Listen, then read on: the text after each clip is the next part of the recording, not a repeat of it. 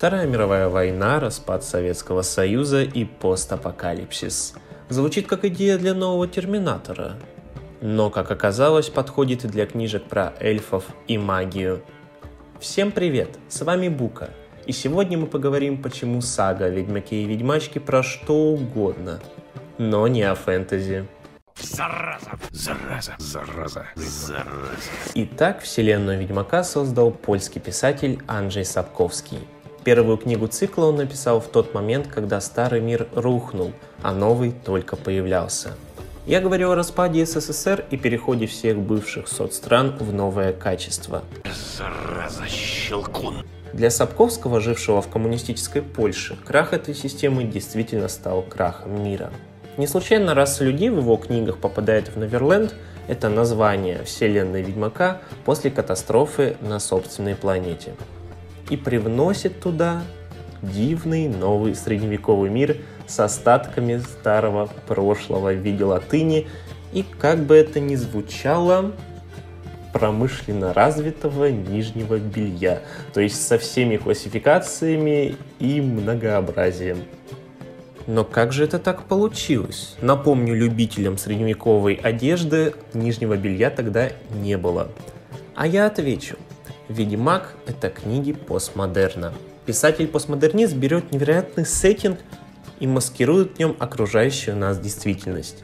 Проблемы расизма, самодурства правителей, влияние человека на природу. Сапковский показывает читателю эту модель. Беря средневековую Европу, Она и на него чары наложила.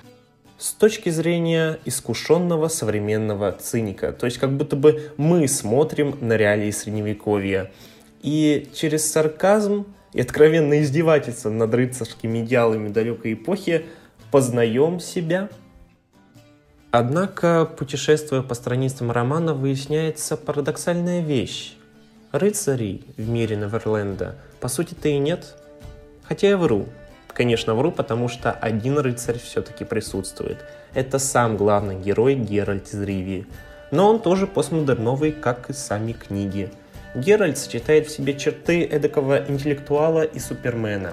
Отсюда постоянная рефлексия героем самого себя и поиск места в мире в перерыве между кровавыми баталиями, конечно. Зараза! О, Сапковский в них мастер. Если вы умеете представлять кровищу, вам обязательно понравится Ведьмак. А вот мастеру Геральту, как ни странно, это кровавая радость в тягость. Он мутант и чужой для жителей Неверленда, для простых крестьян, кметов и дворян. Словно он пришел из другого мира, и как всякое иное его презирают и заставляют приспособиться, стать тем, кем его хотят видеть, безжалостным и злобным рубакой. Представьте Супермена, который хотел бы заниматься макраме, музыкой, искусством, а ему бы сказали, нет, мы хотим, чтобы ты был Суперменом. Что бы интересно он выбрал?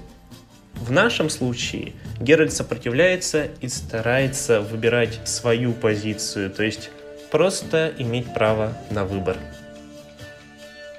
И ведь тема выбора составляет главное смысловое наполнение всей саги. Может ли человек сам вершить свою судьбу?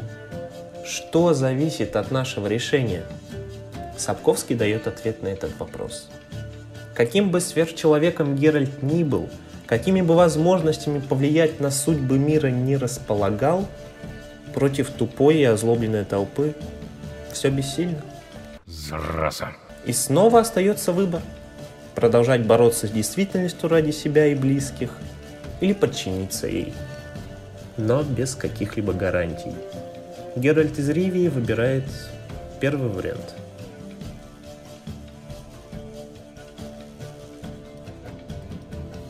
Но тут мы заходим на территорию спойлеров. Поэтому предлагаю сделать выбор уже вам. Читайте книги, играйте в игры или смотрите сериал от Netflix. Ставьте лайки те, кто ждет второй сезон. Но главное, зрите в корень. А с вами была Бука. Пока.